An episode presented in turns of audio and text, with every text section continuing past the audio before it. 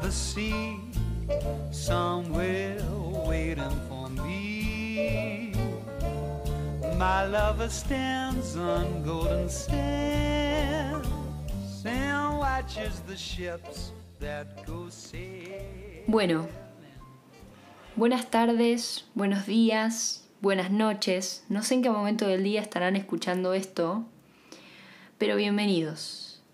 Bienvenidos a este primer capítulo, a este se podría decir piloto de No toques el bote.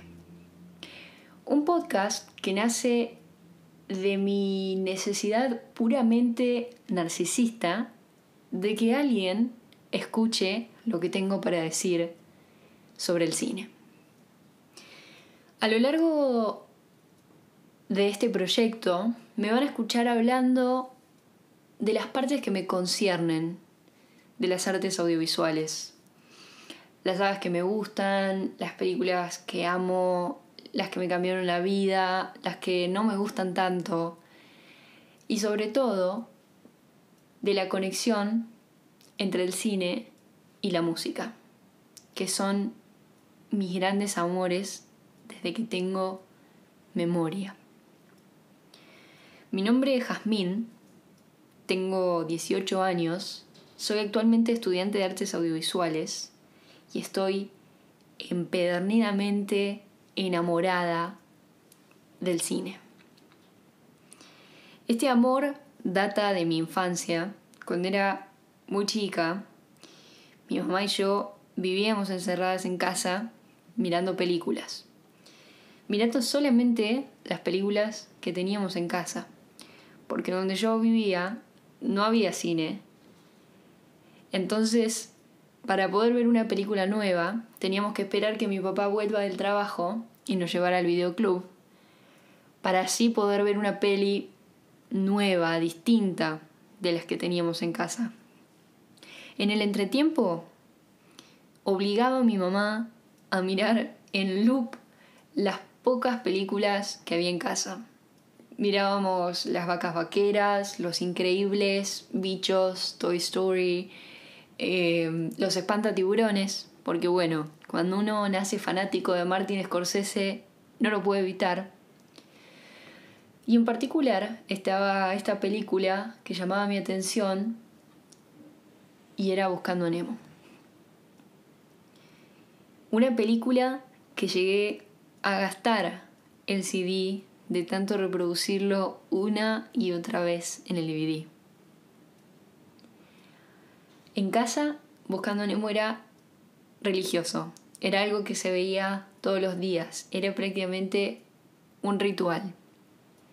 Y no era solamente ver la película, era actuarla, era tener las sábanas de Nemo, era soñar con que Nemo era mi amigo, porque yo lo sentía así.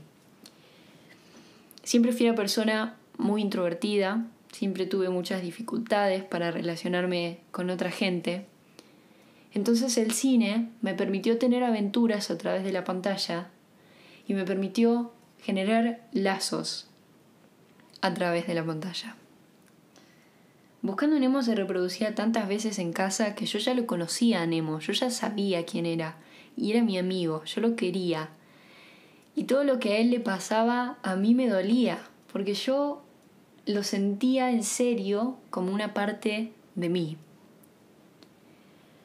Entonces yo cuando iba a la casa de mi abuela actuaba las escenas, las recontra, resentía, lloraba cuando Nemo moría, me sentía mal, no entendía, después me ponía feliz en su reencuentro y siempre se repetía la misma historia. Cuando crecí un poco más, me empezaron a llamar la atención otras cosas de esta película. Y era que, por ejemplo, yo no podía creer lo real que se sentía el estar abajo del agua con ellos.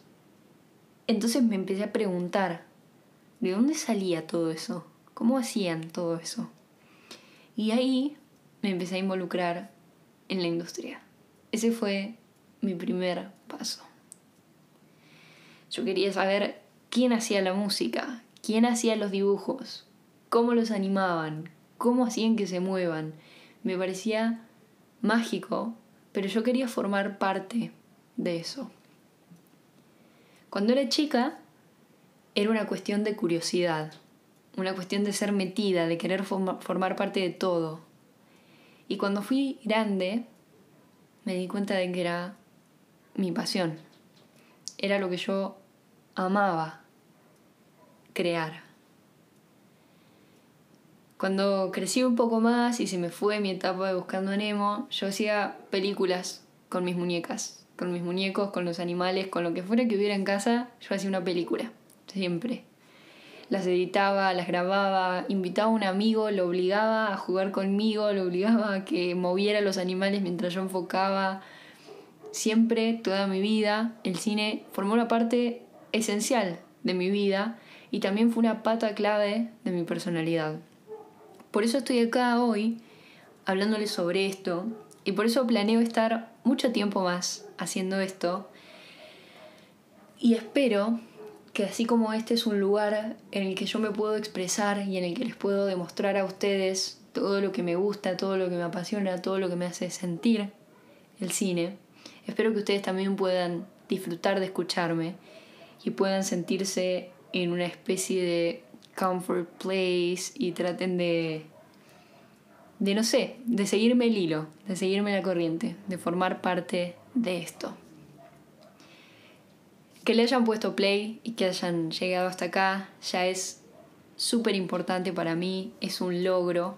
Así que les agradezco de corazón a todos los que me ayudaron a compartir esto, a todos los que me impulsaron a animarme y a todos los que me escuchan y a todos los que me van a escuchar. Así que ojalá que esto crezca, ojalá que, que crezca tanto que se salga de mis manos y ojalá que sea un medio para el arte, un medio para la comunicación. Sin más que decir, y como diría mi amigo Truman, en caso de no verlos, buenos días, buenas tardes y buenas noches. Hello there. General Kenobi. I, I used to live in Paris. Here, a little girl eh? Ace, is that a little fucking girl? What happened to the fucking tough guy told my friend stick it up his fucking ass, huh? That means Luca Brasi sleeps with the fishes. The way of the future. Antonio Margareti. Ancora? Margareti. Un'altra volta, ma adesso vorrei proprio sentire la musica delle parole. This is the way. In case I don't see ya. Good afternoon, good evening, and good night.